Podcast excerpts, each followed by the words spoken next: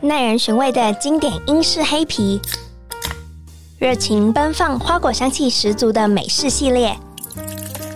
还是喜欢清爽宜人的德式小麦，或是钟爱厚实浓烈的比利时啤酒。欢迎收听《深饮啤酒》，陪你探索来自世界的精酿啤酒，让我们一起从微醺中学习吧！Cheers。Hello，大家好，欢迎收听《深饮啤酒》，我是节目主持人 Claire，又来到了暌违已久，大家也非常喜欢的啤酒单元。那这次呢，这个品牌其实有来过节目，而且还不止一次。可是这次的代表人物不一样，今天来到了，终于请到了两位创办人之二来到节目。曾经在第七集，哇，第七集是什么时候？是二零一九吗？还是二零二零二零？好久以前哦，大概两年多前，邀请到就是雷大瑞来到节目，然后分享关于啤酒头的，算是创办这个品牌的整个历程，到一些就是我觉得那时候我是啤酒小白，所以对于很多创业很基础的知识，我也狂问了一波。所以大家有兴趣也可以回听那集。然后后来有邀请到 Hector，然后 Hector 是啤酒头的酿酒师，然后他也跟我们介绍了关于当时候的呃还存在的夜市项目，还是现在也其实还存在，还有了，很好，很好。那现在废话不多说，我们就邀请到大家都说没有访问过阿杰，不算一个真正的啤酒节目。有吗？有，但真的有人这样跟我讲，哦，好，谢谢大家的， 我来了，我来了。我会拍马屁。我问他，嗯、一个是段渊姐，一个是叶以晨啊，叶以晨也跟大家打个招呼。 Hello，我是依晨。所以你刚刚说夜市项目还存在，是怎么个存在？就它还是某种意义的存在啦，因为我们还是用我们自己的酵母来酿酒，啊只是我们的能力比较没有办法供应到其他的地方去，所以就算自用这样。 ，OK OK，所以现在的项目都是原本自己在扩培，对，现在是在我们工厂自己养。真的哦，对对对，就是我们逐步开始做这件事啊。当嗯然，工厂开始的时候，它可能还是要稳定性，技师来的时候还是要最稳定的排除一些变因。所以我们那时候会用一些测试品的时候会用一些干酵母，但现在我们逐渐变成自己养，因为那个也算是一个设备测试。 OK，这个今天我没有打算要聊那么深，好可怕。好好好，其实我今天就观最众转台了， 没有了。我今天其实我觉得大家，我最想要邀请你们来的一个契机就是酒厂落成了，一个我从听说要盖哦，可能快盖好，还正在盖。然后到就是经历了疫情，然后终于我真的踏进了这个酒厂。我在啤酒的产业界也不过三年，我这中间听过了很多，就是哎要盖不盖？请问最后终于是什么 trigger，然后让它终于落成了？落成没有？应该是我们一直都有在盖，只是盖的比我们预期还要慢蛮多的。我记得那时候好像说三年应该可以盖好。嗯，对，就盖了两倍，盖了六年。然后其实也不是盖啦，就是中间还有进很多设备啊，跟技师调整。那每次跟帮我们设计酒厂的人讨论的时候，他大概总共跟我们讲过一百次，说是不可能，就是你不可能把这么多设备塞在一个地方。所以我觉得这个讨论花了蛮多时间。然后后来遇到疫情也是，因为像是就是糖化草啊、发酵草这种巨型设备，请问是那个建筑物建好之前它就已经进驻了吗？还是当然是建筑物盖好之后，你它才，进驻？他才进驻的。我想说，如果是它，它就是一起，可能你盖一个外观，然后后面你真的要加嗯没什有么你窗还？是要落音架之后，你的音架拿掉之后，它才有足够大的空间放进去。但那个空间是铁卷门，我们本来就有设计好。哦，嗯，他那时候进设备啊，他是把一台那个对高机吊到三楼，他把一台对高机，就是你就想象路上马路上有一台天车，很大的天车，嗯，然后它吊了一个平台，那个平台一台堆高机，很大的堆高机，它可以开上去。然后它把那个平台跟车子一起吊到我的三楼，然后再靠在窗边，然后堆高机再开进来，嗯然后我的桶子就一直靠那个平台上上下下，然后堆高机就要去窗边，它要把它的那个桅杆哦，把它的那个桶子拖进来。我们是这样子作业就的，是从最里面开始塞，塞到最外面这样，就像搬家公司啊。所以一开始的前期规划都已经有你要先有建筑物，建筑物好了之后，然后好的定义是地板都好，水沟都好了，哦，油漆也好了，我们再开始陆陆续续进设备。是这样子我。可以问一个就是很粗浅的问题，所以所有的设备都是原先已经设定好要什么厂牌、尺寸大小，这些都是已经都有一定要先设计过确定好，然后才有可能。因为连承重这个建物就是为了酒厂盖的啊，所以高度、尺寸这些是基本，因为你还要有排水啊、进水这些，都是为酒厂量身定做。你那个会很糗哎、如果你没有算好，你那个设备在马路上哦，它掉不进来，你真的糗死了， 对啊你真的会，你真的也没会，有机会放 你没有机会了。对，而且你们那个巷子的宽度不算是特别宽，你对们啊，当时候的卡住应该是就真的卡了好一阵子。因为我们吊装口设计在我们后面那边，但那边是一个单向，所以我们每次要做这件事就要申请路权，而且就要跑去跟里长啊，跑去跟嗯，警察局讲说哎就封街了我，们我整条封街因，为那个也是有一个危险，然后我们请专业的厂商来吊这个，每吊一次我记得也超贵，最贵最贵是三十万啊，对吧、啊？单一次就掉单好一像搬家一个东西，就把一个嗯东西放进来，然后这个钱。可是那个就是他们的，他们就是专门搬设备的厂商，那个很专业。你看，我我相信，啊嘿我相信这个你看他们就觉得哦，他们都很像坏人，因为大家都是有一个江湖味， 但他们真的很专业，真的。对啊。然后他叫你不要烦他，就你要你要，我们都会问他说，因为我们会担心说，哎、那个对这个怎么会不会进去啊会不会进不去？他说叫你不要吵，在旁边看就好 了。你帮他然后啊买抽一个烟嚼一边，然后卖差，然 去后叫一杯凉的就好了，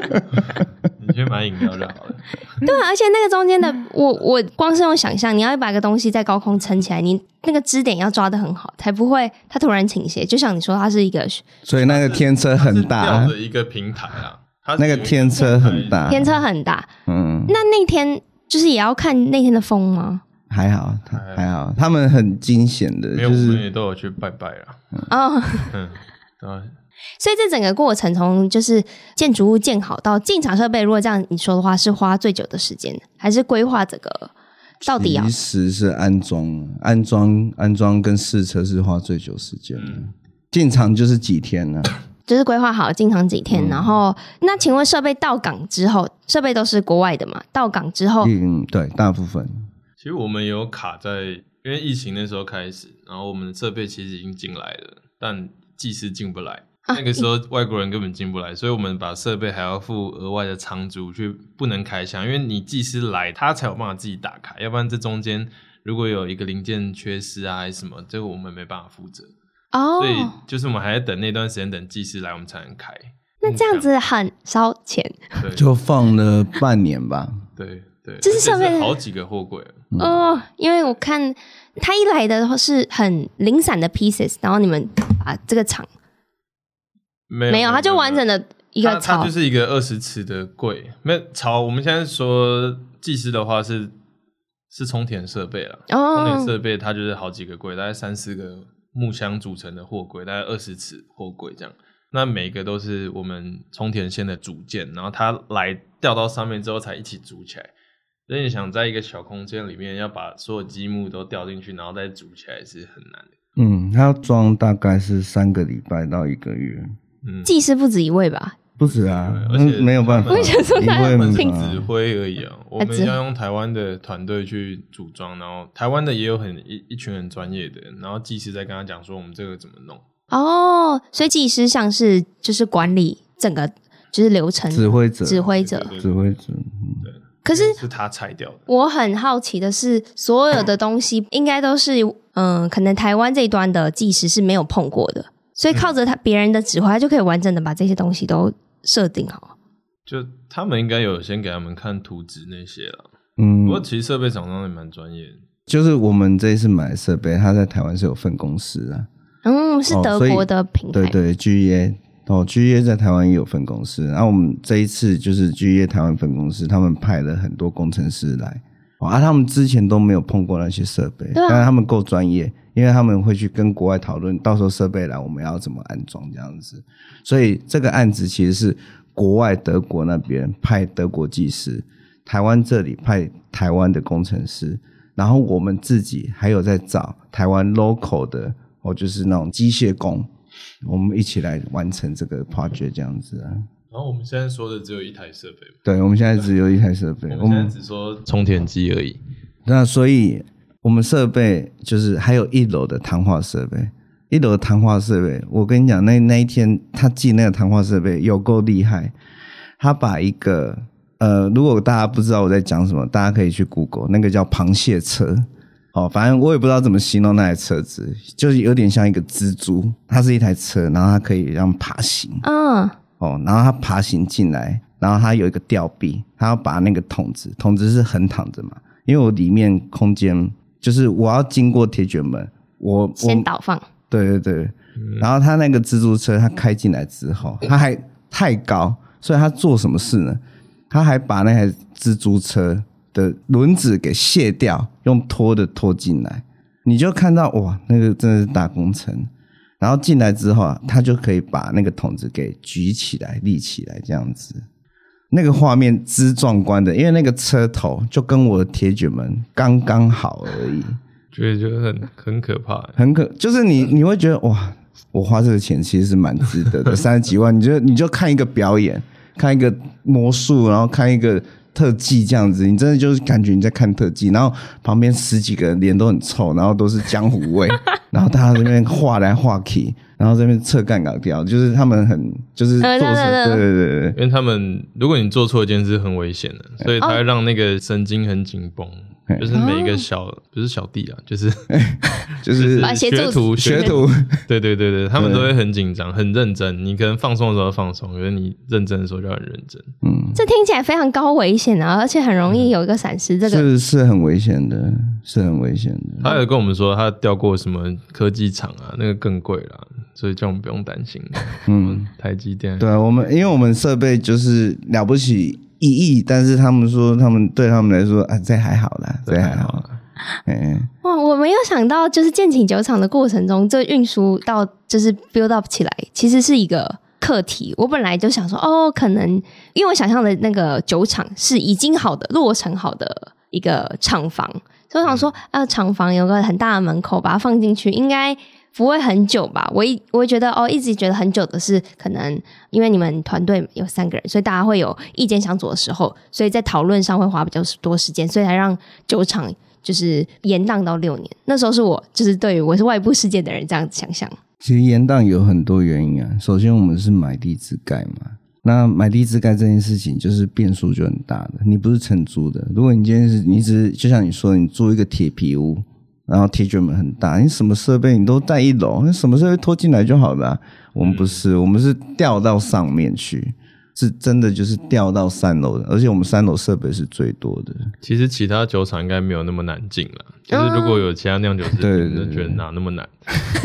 可是我们其实把它放到一个大楼里面 的概念，对，嗯就是如果是一个平面机，我觉得都好处理。 那当时候的就是执意要最后要在三楼做这件事情，你们应该有意会到它的难度，可是为什么还要这样做？因为没办法，啊因为我们是往上发展啊，我们就是大楼啊，我因们为我就是厂们办先啊。想要选定那个地点是适合观光工厂，才接近比较市区。可是我们在市区也不可能有那个能力买到更大的平面的土地。所以是就是还能如果推往进上发展了、往上发展单对位立体化往上发展。嗯那这些就是好，先说我们进去酒厂，它跟我一般接触的观光酒厂不一样，因为它就是真的是很像一个呃商办大楼。嗯，那你们那时候设定的酒厂就是以观光为主吗？还是本来一开始是以酿造端，最后才衍生现在变成就是有观光有酿造？还是以酿造为主，还是以酿造，因为对我们来说，就是我们买这么好的设备，就是要让它商业规模化嘛，嗯这样子。对，那光酒厂是 我们是开放一二楼的门市部，我跟我们的那个呃参观区这样子。我们主力还是以生产为主啊，嗯，说实在的，嗯，对啊，然后就在那个区域也想说，既然都在这，就让大家更了解我们品牌。其实那个观光工厂还有一个目的，就是因为我们不像其他品牌比较有能力开店自己的门店，那我们想说从那边开始测试自己对外营运，因为有很多粉丝他也说啊，你酒到底在哪里买得到？至少我想说有一个地方可以买得到这样。那其实以台湾的法规，是你没有办法去工业区买酒，嗯所以我们是想说好，大家可以来我们酒厂买，后来查才发现不行，你一定要变成观光工厂才会有一个贩售的部门。所以这个我觉得路线是这样来的，我们希望人家可以来买到最齐全的东西，所以我们才做观光工厂，才发现哇，原来我们应该是唯一有哺乳室的酒厂吧？我觉得， 或残障厕所，因为它要符合所有观光工厂的规范。哦，嗯，原来是这样，原来是这样子过来。我一直因为我那时候就想到他非非常的单纯，想说哦，如果有酒厂，我当然就是一定顺理成章，我可以在这边 serve 酒。结果没，有，没你还有必不行。观光工厂有它的规范在。那你们这样一嗯路看下来，从二零零二年、二零零三年开始，就是民营酒厂开始嗯，起来的时候，中间都没有法规，就关于酒的这些规范，不管是税法啊或是像你说的这个观光，都没有调整过嘛。其实这个东西也不是为了酒厂，是所有的工厂都不能贩售，然后所以哦政府才会推公安工厂，因为其实就是有这个需求，大家就是想要去工厂买东西，可是所以政府才提供说好，你有这条路可以走，就是让你门市化这样子。我自己就是很好奇的一个点，就是为什么台湾的自己贩售的酒税还是要这么高？其实我觉得跟世界比起来是其实，还好，其实讲一句实在话，是算低的，算低的吗？不算低的。如果你跟日本、跟新加坡比起来，是算低的。那当然也一定还是有一些国家比比台湾还要更低啦。哦，这是这是有的。但是我们就讲周遭围的国家，像韩国啊，嗯，哦，就是跟我们发展差不多状况的，其实我们是算比他们低的啦。你是说以啤酒啤类酒来话说的话，是啤低酒的来，对啤酒对啊来说的话。可是如果再跟进口的税率比的话，自产还是高一些，对不对？进口酒的税跟国产应该一样的酒税啊嗯是一样的哦、是我觉得应该是说要有一个区隔，是大酒厂跟我们年产量多少的，它的税率可以不一样。嗯我觉得是可以用这样想，因为像台啤跟我们是一样的税，可是它的量产规模跟我们不一样。对，那我记得韩国还是哪些国家有这个做法？呃，那个应该是像美国，它美就国有 BA BA 就有在分那个为什么规模到什么规模是算精酿啤酒厂。嗯，之前读的时候有读到对，对嗯对对对，对，啊我觉得应该可以从这方面调整。因为我一直就想说，哎、如果要让精酿啤酒普及化的话，那最直接的方法，除了每一个生产物件的单位成本可以降低之外，同时间如果税率可以再低一些，它是不是更好能打进市场，或是到消费者终端的时候是可以更亲民？因为当然是说量大，自然价格就可以压低，可是同时间价格不如低下来的话，也很难量大。对啊，其实关于这一点啊，我觉得税这个就像以晨刚刚说的，是可以分生产规模来去衡量，就是小厂是不是酒税就可以算少一点，因为不然小厂经营很不容易。说实在的，那大厂像台啤，它根本就，但是国家的、啊，它就是国家的、啊。所以，当然对他来说，就是反正我就是缴这样子啊。但是对我们小厂来说，其实差那个酒税会差很多。然后你刚刚讲那个法令上的话，我倒是觉得，其实台湾是应该要开放网络卖酒了。嗯，我觉得这个会是一个关键啊，因为你看周遭有国家，真的就只有台湾在禁止，其他世界对对对，就就就要么是禁酒啦，就是你整个嗯就国家都整个国家都不嗯喝酒对了，对对，好像也没有不能网络卖。对啊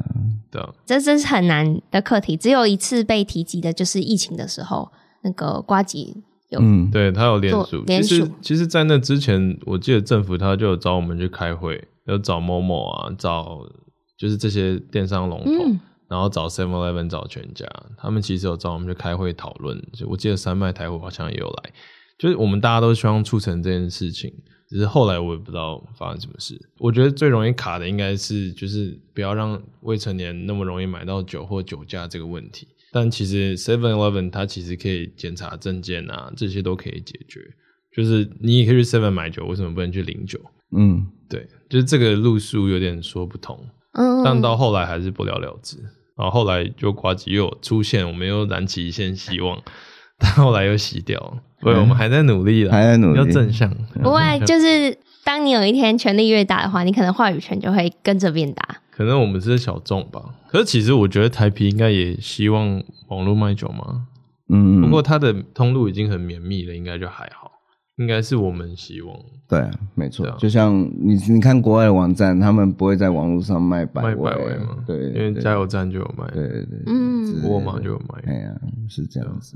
那那时候我看那个酒厂落成的那个新闻标题，就是大胆就是写说耗资十亿。我那时候就想说，哎、请问十亿要怎么赚回来啊？ 就是你今天去透露的成本， 我想说我很十亿哦要这可能要问董事长。我觉得其实我我们刚开始说要盖厂，就是那时候，其实我觉得一路上都是被冥冥之中去去牵引的。 其实我们一开始好像是我就是三嗯千万，没有，我记得第一第一次讲说是三千万，然后大家讨论一下，这样要算哦，好像有可能可以回本 哦，三千万还是五千万，不过到后面就没没有办法算了。后来后来只是在想着我。就是我怎么样让品质更好？对其实我们整个后后来那个后来那个思维真的很有趣，就是思维已经不是在想怎么赚钱，后来的思维是在讲我怎么做好这支产品的。嗯所以我们买很多设备，真的只是为了要做产品品质而已。嗯，就是你很难想象那个心路过程，但是其实就是因为我们做了这个决定，所以其实现在也是做的很辛苦，因为你设备摊体膨胀很多了，嗯，是这样子啊。其实那时候的很多决很多策，不过我们安慰自己是在盖这个建物的时候是之前了，在疫情前，嗯听说现在好像又涨了五十趴还多少？哦，因为建筑就是现在成本啊，嗯，建筑成本钢料啊，对然后人工，有钱还不见得找得到人去盖。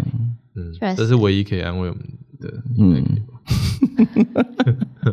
可以了，可以了可以，再可以多一点正正能量，对，如果投资人没意见就没意见，对，希望希望 国发基金，谢谢你们。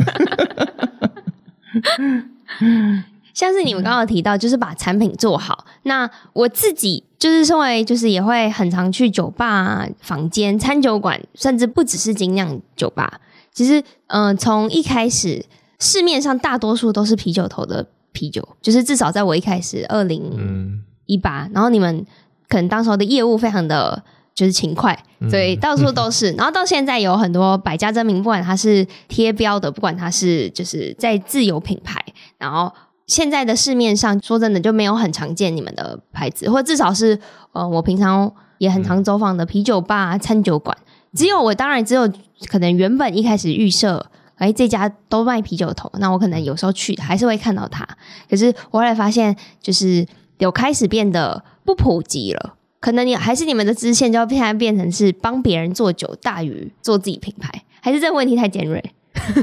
是不会了，他在叫我们检讨。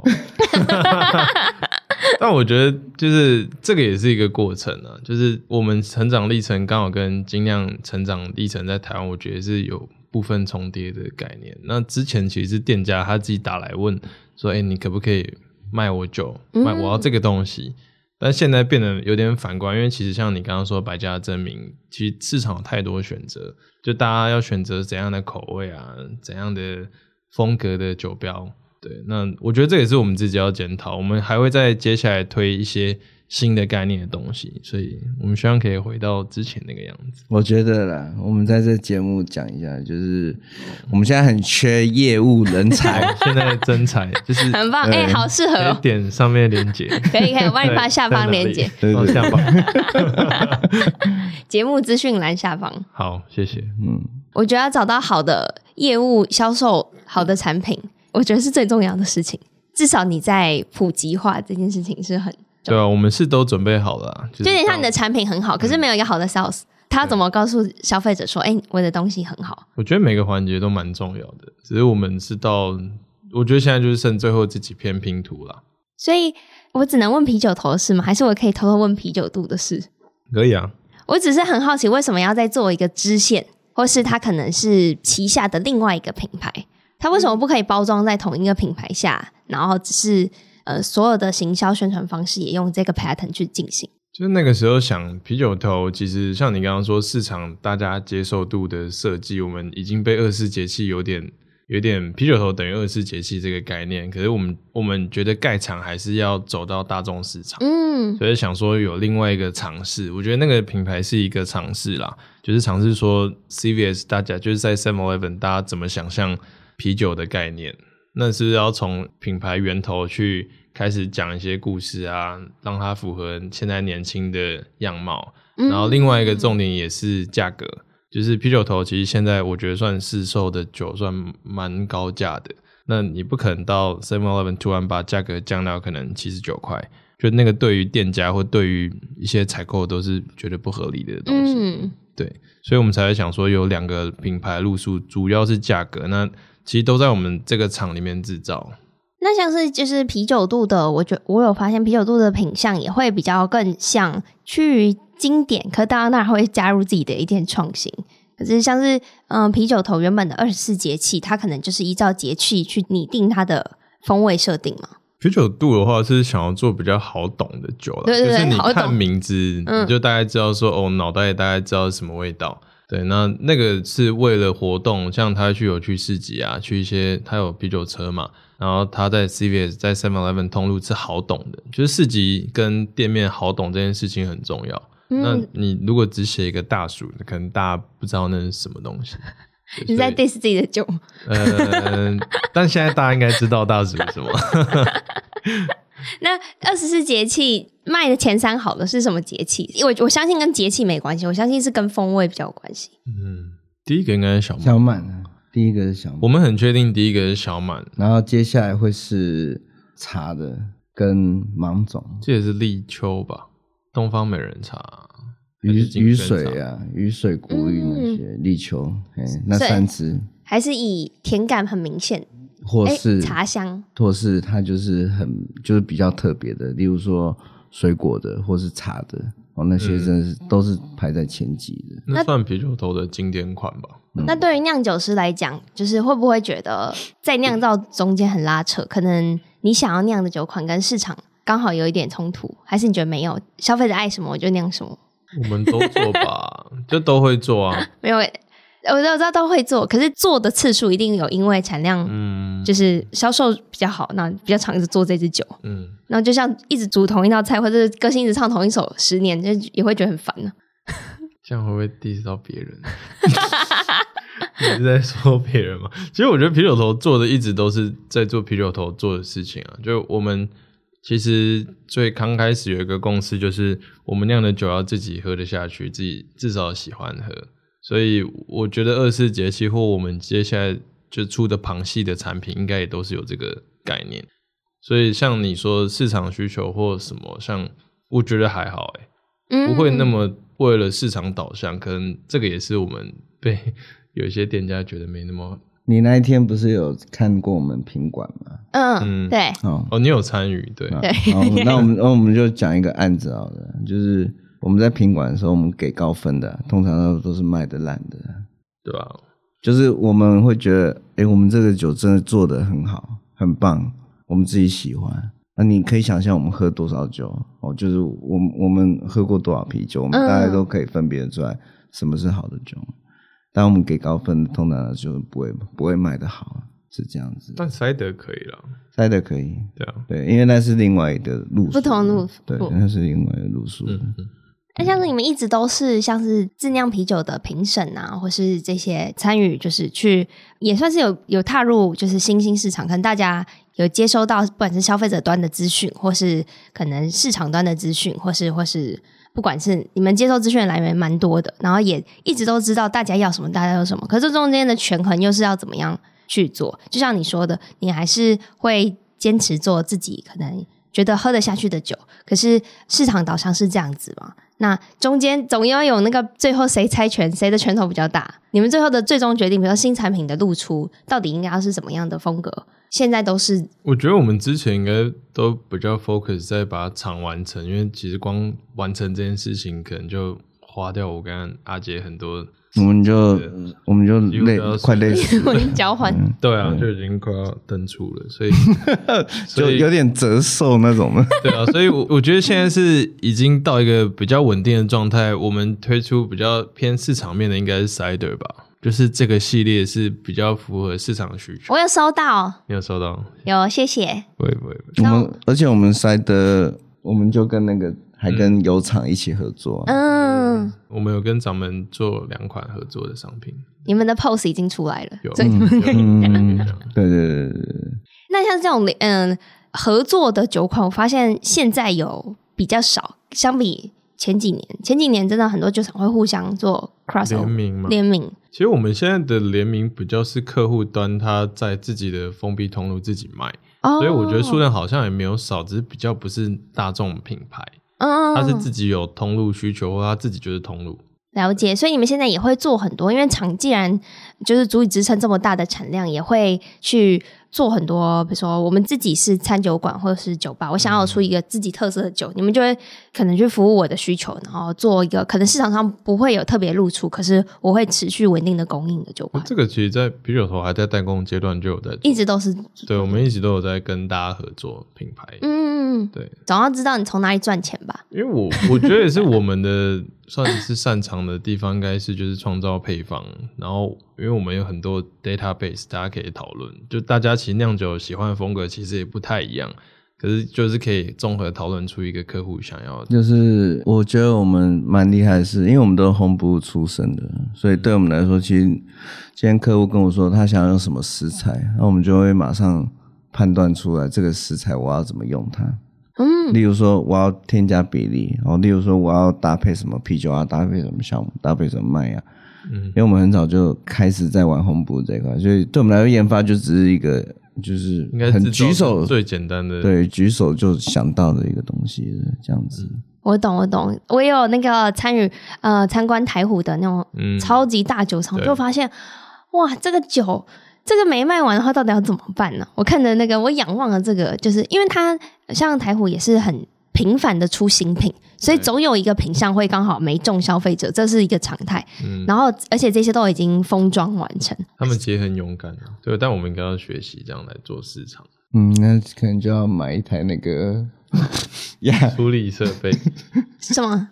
就因嗯为呃，如果退回来的货退货，我们还是要想办法把它嗯卖掉啊。可是如果是 seven 或者比较大的通路退回来，那个量体不是一般可以接受的，那可能最到最后你他那个出口推是几百箱在推的，？可能对，你要么就报废，因为报废的话，你会可以跟国库署再拿一些税金回来对嘛啊，对，可是你要想你要一瓶一瓶开吗？还是你要怎么把那些东西都倒掉 几百箱哦。对啊，我知道，我就想你们知搞不好道几嗯千箱。到底要怎么倒掉？我就是说，就你们的，比如说集齐品，好没有卖掉的东西，那你们最后我都是们怎么目处理我？们目前不太会有机器品，因为我们就就是量把库存控的很好。那嗯就是其实现在有一些赞助厂商，你可以赞助他换一些广告交换之类的。对，那可是如果以到市场的那种量体要几百箱、几千箱的话，那个就不是赞助厂商可以接受，你也没办法给他五百箱的酒，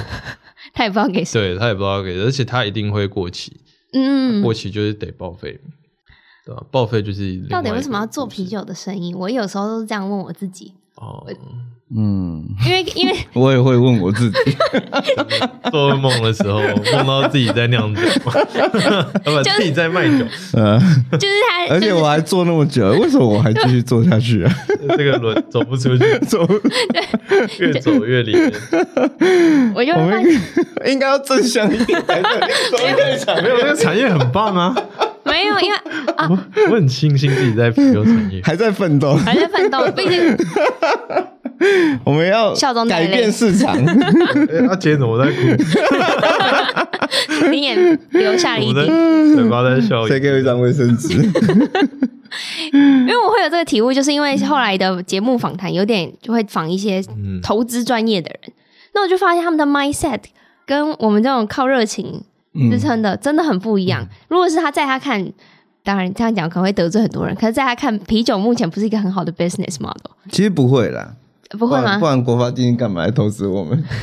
对所不对以我觉得其实不会耶，就是它就是但它稳的是稳定成长长线呢。那你说跟金融商品那些啊，比起较来是嘿对，嗯但他们风险应该也高。我们其实我觉得就算传产，其实啤酒还嗯是一个传统对啊，嗯，船产，那船产它就是稳定成长或稳定下降，但它不会有一个，诶它跑走了，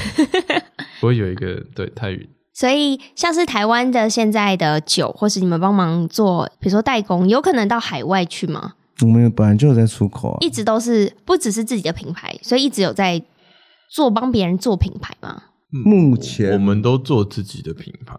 目前呢，嗯那现在是有在讨论一些国外的品牌，他想要来台湾这个市场。那我们其实有帮他制造的能力，也有帮他上通路的能力，啊，所以就是有在考虑这一条路这样。嗯，因为我也一直在想说，哇，台湾说真的，你说酒厂很少嘛，其实也我觉得也算是蛮多的，我觉得。然后那时候就想说，那到底酒厂酿的这些酒要怎么分给平均分给所有的台湾人喝到？那是不是还需要扩展到海外通路，嗯然后才有机会让可能不管是品牌走出台湾，或是不管是赚到海外的钱？因为说真的，台湾大多数人喝还是喝商业啤酒居多。你真的要慢慢拓展精酿圈，还是需要一点时间。毕竟你们都已经花了二十年了。我觉得不论市场或品牌，都是希望走出去啊，就是让世界知道。因为其实精酿啤酒就是的概念就是分享，然后尝试新的东西，所以我们也希望我们的产品被其他世界各地的精酿啤酒迷喝到。对啊、所以我觉得这个是一个概念。当然，出口的它的获利，它政府它在鼓励出口，所以它在推酒税。所以这些都是我们想要做到这些的原因。可是其实以台湾作为一个啤酒出口国的概念，其实算比较薄弱了。所以我们只能出一些比较特色的商品，跟台湾的茶或台湾的水果的概念去做。你不可能出一个 APA 或 IPA 去美国嘛？对啊，原料哎从他那边来的，对对对对再把然后麦芽他来的，然后帮你包装完再卖回去，对，比较难。嗯，我们算是少数台湾的呃精酿啤酒厂，真的有在稳定出口的。嗯我们我们是真的有在稳定出口这样子。所以你美们目前卖到哪些国家？日本、香港、马来西亚，嗯，新加坡，新加坡然后美国，哦，到美国，美国我们是今年开始，对，那我们会先从一些比较小的餐厅啊、餐酒馆开始，当就然了至少走我们懂的路线，就是像啤酒头刚开始，其实在台湾也是这样。嗯，理解。听起来这个前景很，就是很看好哎、嗯就是对啊，所以很正向啊，啊很正我向现在觉得很 像每这天起来都觉得很这个希望稍微很呃正向哦，，今天有像呃对啊啊国国国外又订了多少单的这样子，我跟大姐哦讲，你这样生产得出 来吗？我们工厂是一下就满了，而且哦，原来在做梦。可是台湾目前就是酿造的，嗯呃，因为所有物流原料都是来自于国外的话，还是没有办法有效减少成本降低这件事，对不对？还是你只要产能越来越大，越来越大，它这 会件事是你要产能越来越大，你才有办法去跟你才有办法跟原料商议价，嗯或是其你实我觉得平均运费了。原物料其实不是占我们太大的成本，我觉得甚至包括可能台湖啊，或者是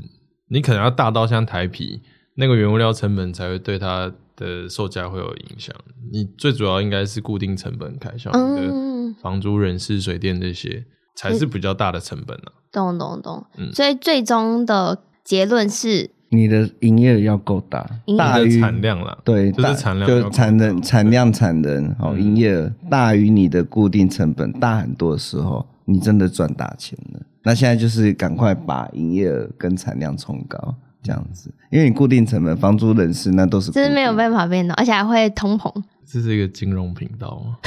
我们结合啤酒跟金融，啊我跟你讲，我学商的，虽然说我是酿酒，但我是学 商的，我商学院的。 好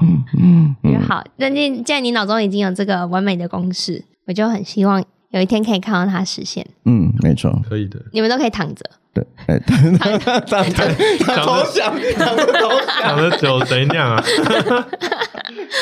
不我会，以我们还会打拼的。啊，还有还有那个台湾在二十年的荣景，我应该可以活到那时候。可以啦，